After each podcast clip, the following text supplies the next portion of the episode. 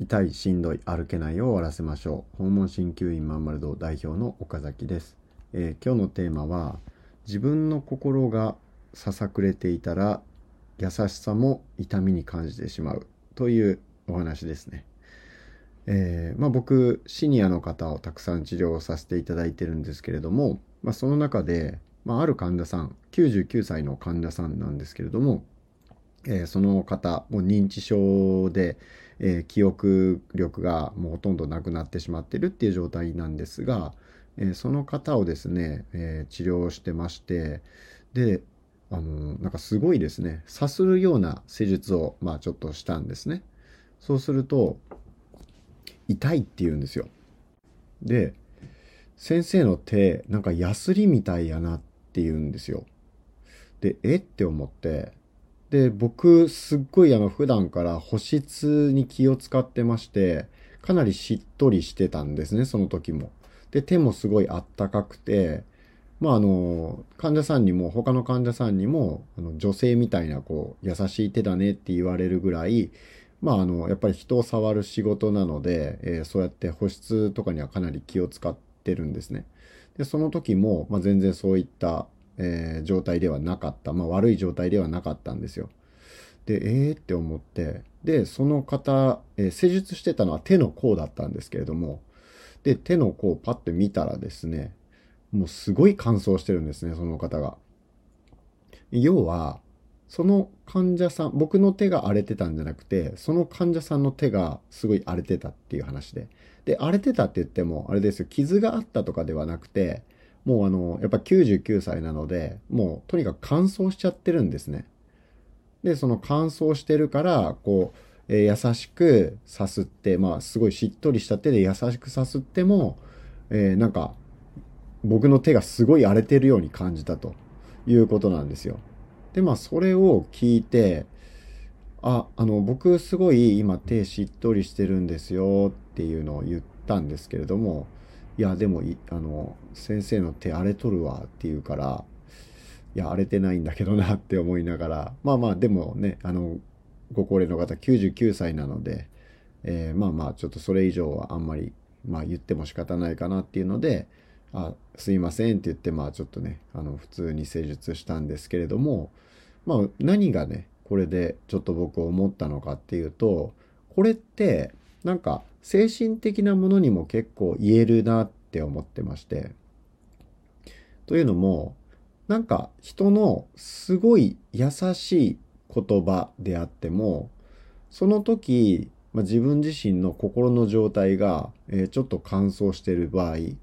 えー、まあ荒れてしまっている場合とかって、その本来はすごい優しいありがたいな優しいなって感じるようなえー、温かい言葉だったりとか、えー、態度、人の態度とか、そういうのって、えー、まあ、まあ、ダメージをそれで受けるってことはないと思うんですよね。まあ、心地いいな、ありがとうっていう感じで、えー、終わりなわけなんですけれども、自分自身の心の状態が、えー、荒れている時って、その優しい言葉、えー、相手の何気ない、え、言動ですら、それをえー、自分が傷つけられたように感じてしまうことがある。で、それは自分自身が荒れている、えー、自分自身の心の状態が整っていないのかもしれないです。えー、だから、まあ、全ての現象、物事っていうのは、えー、まあ、起こったことに対して僕らは脳は入力と出力と、えー、解釈入力解釈出力っていうまあ、そういった順番で、えー、まあ、情報を処理してるわけですね。え神経というのはその3つの働きしかないんですけれども、えまず何か情報を受け取る。まあ、ここで言うと、えー、触られるっていう、まあ、そういう情報ですね。皮膚の感触、感覚ですね。えー、で、それによって情報が脳に行って、で、脳がその刺激に対して、えー、あ、これはどういう情報だっていうのを処理して、えー、じゃあそれに対してどういう反応をするかっていうのを、えー、筋肉とかに出力をするっていう、まあそういった流れなんですけれども、もし自分自身の状態が悪いと、えー、まあ何の問題もない。普段だったら、えー、すごい好意的に受け取れるような情報であっても、え、それをすごいねあのネガティブな情報として受け取ってしまうことがあるとまあそういうことなわけですよ。まあ多くの人がそれって経験したことあると思うんですね。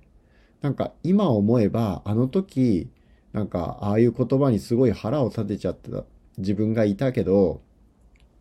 だけどよくよく落ち着いて考えてみたらあの時すごい自分病んでたなーってなんかすごい辛かったんだろうなとか、えー、なんか心が安定してない時期だったよなとか、まあ、そういった経験って誰しもあるんじゃないかなって思うんですよね。でなので、まあ、僕自身もちょっとその、えー、体験を、まあ、つい先日の体験なんですけどね、えー、まあ、そういったことがあって、え、すごい柔らかくて温かくて整えている状態の手で優しく触ってもその方はヤスリをかけられたように感じてしまった。まあそれぐらいもうガサガサにね、その方はちょっと手がやっぱ乾燥してたんですよね。まあそれは本当にあのね、年齢が年齢なので、もう100歳近い方だから、まあそういった乾燥がある方もやっぱ中にはね、おられるじゃないですか。まあ、それは僕の配慮が足らなかったっていう、まあ、それ、そういう話でもあるんですけど、えー、まあ、僕自身がその方に、じゃあ保湿剤みたいなものを塗った後に、えー、施術をするっていうことをやってたら、まあ、そういった、えー、不快な感じは出なかったわけなので、あの、その患者さんが悪いとか、まあ、そういうことが僕は言いたいのではなくて、えー、僕自身の配慮が足らなかったと同時に、え、まあ、その、どれだけね、自分が、え、自分の状態が良くてもその受け取る側の状態が悪いと、え、そういうふうに何て言うのかな自分自身は優しくしたつもりでもそれが、えー、受け取る相手側の状態次第であのポジティブな受け取られ方もするし逆にネガティブな受け取られ方をしてしまうこともあるということなんですよね。でまあその施術に関して言えばまあ、僕がその方に保湿剤をね、あのクリームとかを塗ってあげるっていうことができて、で、それから施術しましょうっていうことができたりすると思うんですけど、じゃあ、これがこと、えー、心の部分、えー、精神的なその人との、まあ、接するっていうね、物理的に接するのではなくて、えー、表情だったりだとか、え言葉だったりだとか、まあそういった視覚情報、いろんな情報がありますけれども、えー、まあそういったコミュニケーションを通じて、えー、いろんな方と話していく中で、えー、どうしてもなんか自分が言った言葉で相手が傷ついて傷ついてしまうことっていうのはあると思うんですね。ただそれは、えー、まあ何て言うのかな自分自身こちらがすごい悪かったっていうような場合ももちろんあり得る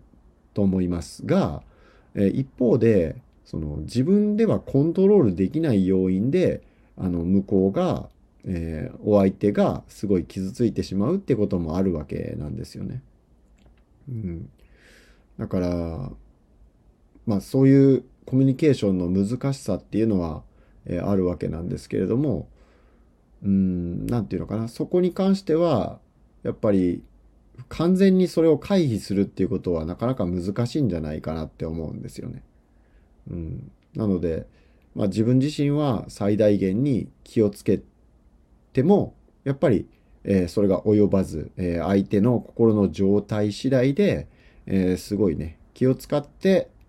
いたとしても傷ついてしまう人も出てくるっていうのは、まあ、これは生きていく上で、えなかなか、え難しいなって感じちゃうことも多いと思うんですけど、まあ、僕はそれも受け入れて、え生きていくってまあ、あまり深くだから深刻にならずに、まあ、相手の状態がひょっとしたら悪かったのかもなっていう、まあ、そう思った時に、ちょっと僕のこのね、お相手の手がすごいカサカサだったから、こっちの状態が、手の状態がすごい良くても、えー、ちょっと痛みを感じさせてしまったっていう、こうね、あの、ヤスリをかけられるような感じがしてしまったっていう、それ自分自身も、えー、にも言えることでもあるんですよ、だからね。えー、自分自身がすごいあなんか嫌な風に感じたってすごいなんか今の言い方ってちょっとどうなんだろうなんかトゲがあるかなっていうふうに感じてしまうこととかってあるじゃないですか。でもそれってその相手の言葉が、えー、悪かったっていうよりもひょっとしたら自分自身の心の状態があんまり整っていないのかもしれない。うん、だからその視点を、えー、自分が傷ついた時もそうだし相手がなんかちょっと不機嫌になってしまったっていう場合もそうだしあの何でもかんでもその自分が悪かったとか、えー、あるいは相手が悪かったとかっていうふうに、えー、すぐに反応してしまうんじゃなくて、えー、一旦そういった解釈ですね、えー、をしてみるとひょっとしたらあの心がちょっと軽くなるというかね、えー、なんかあひょっとしたらそういうことなのかもなっていう、えー、自分の状態が悪かったのかもなとか、えー、逆に相手のえー、心の状態が今はちょっとあまり良くないのかもしれないなとかっていうので、まあ、ちょっとこう気持ちをそこですっと落ち着かせることができるというかね、うん、こともあるんじゃないのかなというふうに思いましたので、えー、まあ今日はそういったお話をねさせていただきました。ということで、えー、また次回お会いしましょう。でここで終わってしまうとね、えー、なんかあのなんだよっていう、あの、痛いしんどい歩けないとあんま関係ないんじゃないかっていうふうに思われちゃうかもしれないので、えー、まあちょっとね、それを今の考え方をじゃあ治療に生かすとしたら、えー、どういった風に活かせるのかっていうところのお話なんですけれども、えー、それは先ほど言った解釈の部分ですね。え物事の解釈によって僕らの反応が決まるっていう、まあこれが一つ鍵になると思ってます。え僕結構この話は大事だと思ってましてというかかなり大事なので、えー、繰り返しお伝えしているところでもあるんですけれども、ま要は僕らの、え、体に起こる反応っていうのは痛みとか、え、不快感っていうのも動きにくいっていう感じも含めて、えー、多くの場合脳がそういった現象を起こしているっていうことなんですね。まあ、これは脳の生理学で言うとそういっいう結論になるんですけれども、えー、ただ単に多くの人は構造的な問題でそこに痛みができてるとか動きにくいとかなんか不快感を感じてるっていうふうに思ってると思うんですね。えー、例えば軟骨がすり減ってだとか背骨が曲がって椎間板が薄くなっちゃってるからとか、えー、肩関節の、ね、あのー、隙間がえー、狭くなっちゃってるからとか、ちょっと関節が微妙にずれちゃってるからとか、巻き型になってるだとか、まあいろんなそういう構造的な問題って、まあ多分治療院に行ったらいろいろ言われると思うんですよ。うん、あなたの骨格はここがこうでとか、ここの筋肉が硬くてとか、まあなんやかんや言われると思うんですね。ただ、え必ずしも脳っていうのは、その構造的な問題がない場合でも、え痛みを起こすことがあるよっていうことなんですよ。で、しかもそれが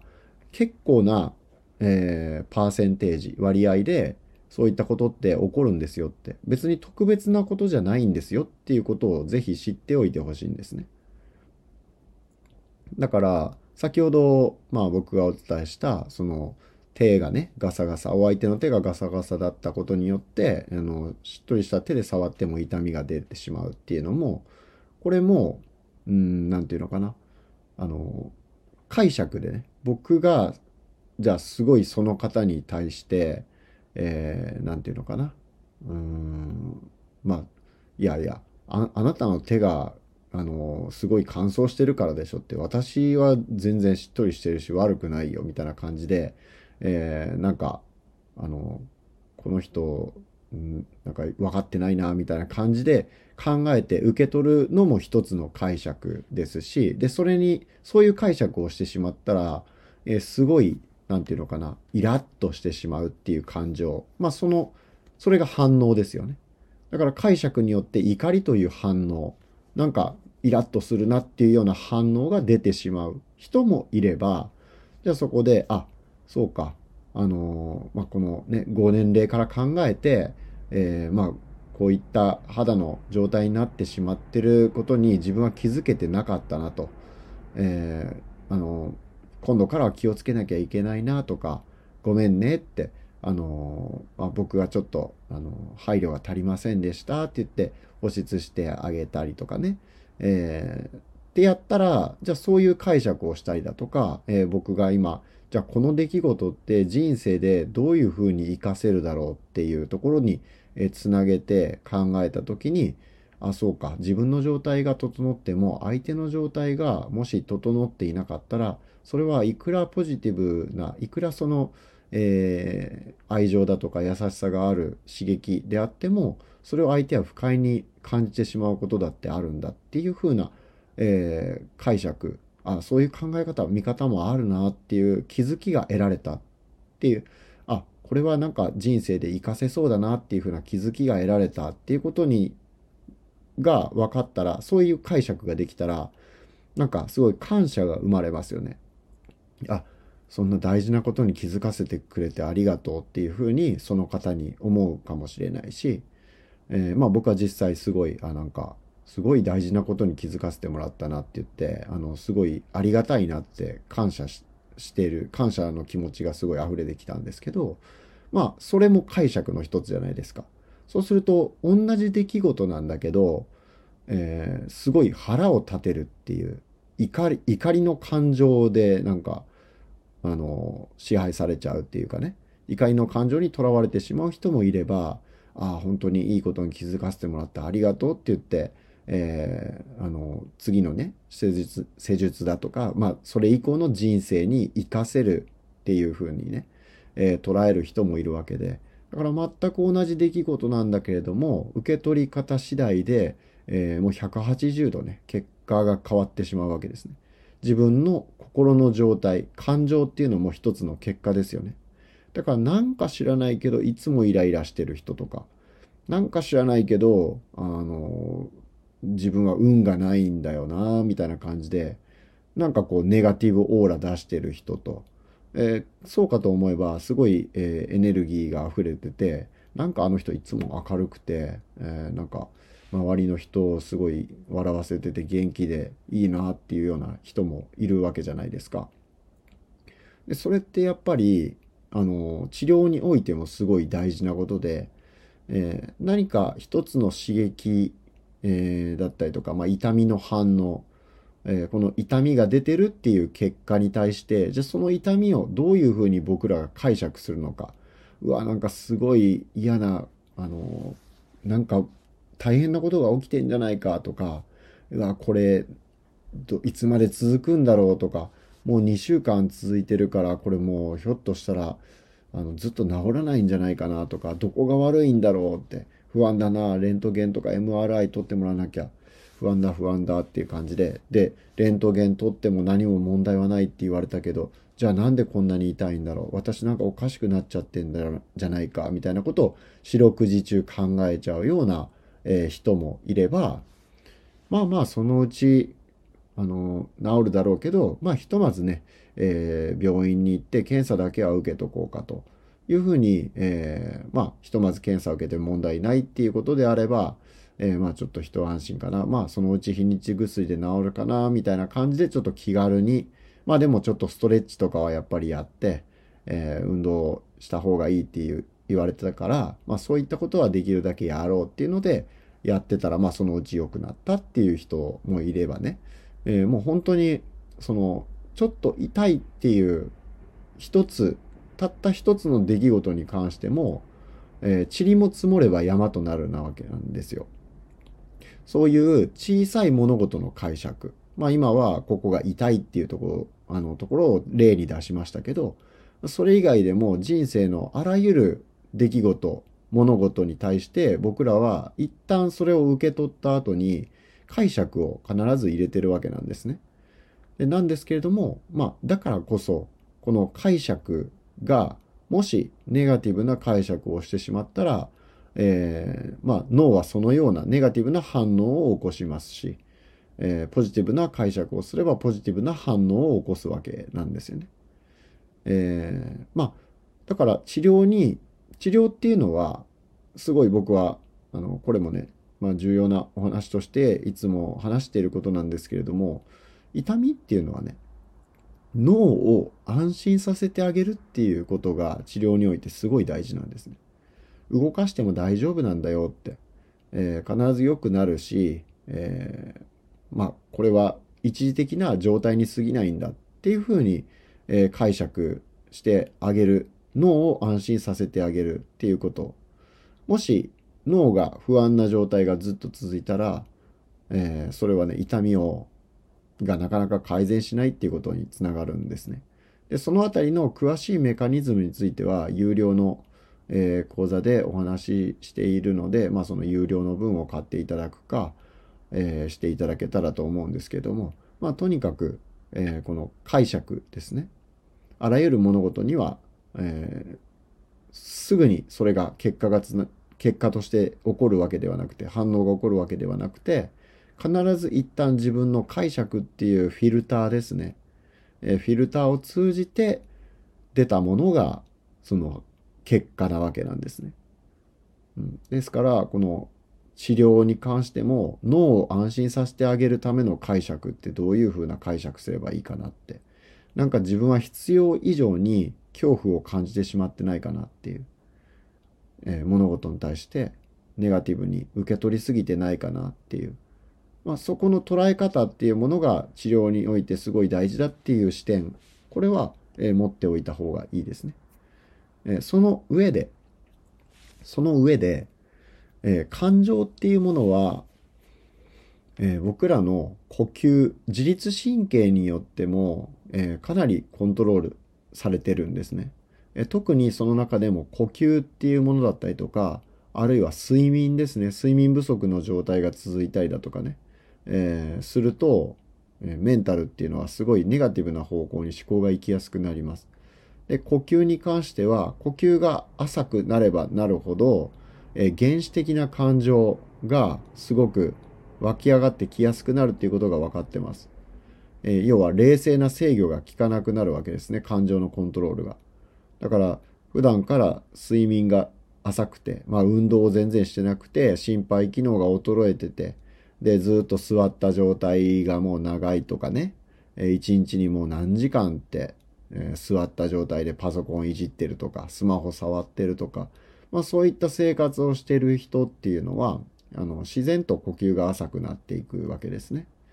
で、呼吸が浅くなると原始的な感情が、表に出やすくなってしまう。怒りだったりとか不安とかっていう感情ですね。だから、物事の捉え方解釈っていうのが大事っていうことではあるんですけれども、えー、それは単に構造的な部分を無視していいっていう物理的な部分を無視していいっていうわけじゃなくて、えー、構造的な部分物理的な部分、まあ、具体的には骨格だったりだとか、えー、この心肺機能ですね。まあそういう目に見える部分、えまあ目に見える部分って言ってもね肺を取り出すわけじゃないんですけども、えー、まあこう触ったら呼吸って感じることできますよね。胸がどれぐらいこう膨らんでるだとか、えー、肋骨がどれだけ内側に締まってるかだとか息吸う時に肋骨がどれだけ外に開いてるかとか。まあとにかくそういった感じられる部分ですね、えー、僕らの目に見える骨格筋肉そういった部分っていうのは、えこれを整えていくっていうのも、えすごい大事えー、まあ、脳とか神経で痛みが100%起こされてるわけなんですけれども、えー、その構造的な問題を脳が脅威を感じて、えー、痛みを起こすっていうことだって当然ありますので、え全くねそういう姿勢だとか、え心肺機能だとか呼吸とかっていうのを無視していいわけではなくてそれも大事。だけど解釈も大事。目に見えない部分と目に見える部分両方大事だよっていうことになります。えー、まあ、ちょっとね難しく感じるかもしれないんですけれども、えー、まあ、その場合はちょっと繰り返し聞いてあ痛みってそういうものなんだなっていうね痛みに対する理解を深めて、えー、いただけたらなと思います。そうすることが、え痛みを根本的に改善していく、え僕らの脳が起こしている痛みというものを深く理解する上で、え大事なことになってきます。ので、えー、ぜひね、えー、もし1回で理解できなかった場合は繰り返し聞いていただけたらと思い、聞いていただけたらいいなと思います。えー、ということでね、今日のお話は以上で終わります。また次回お会いしましょう。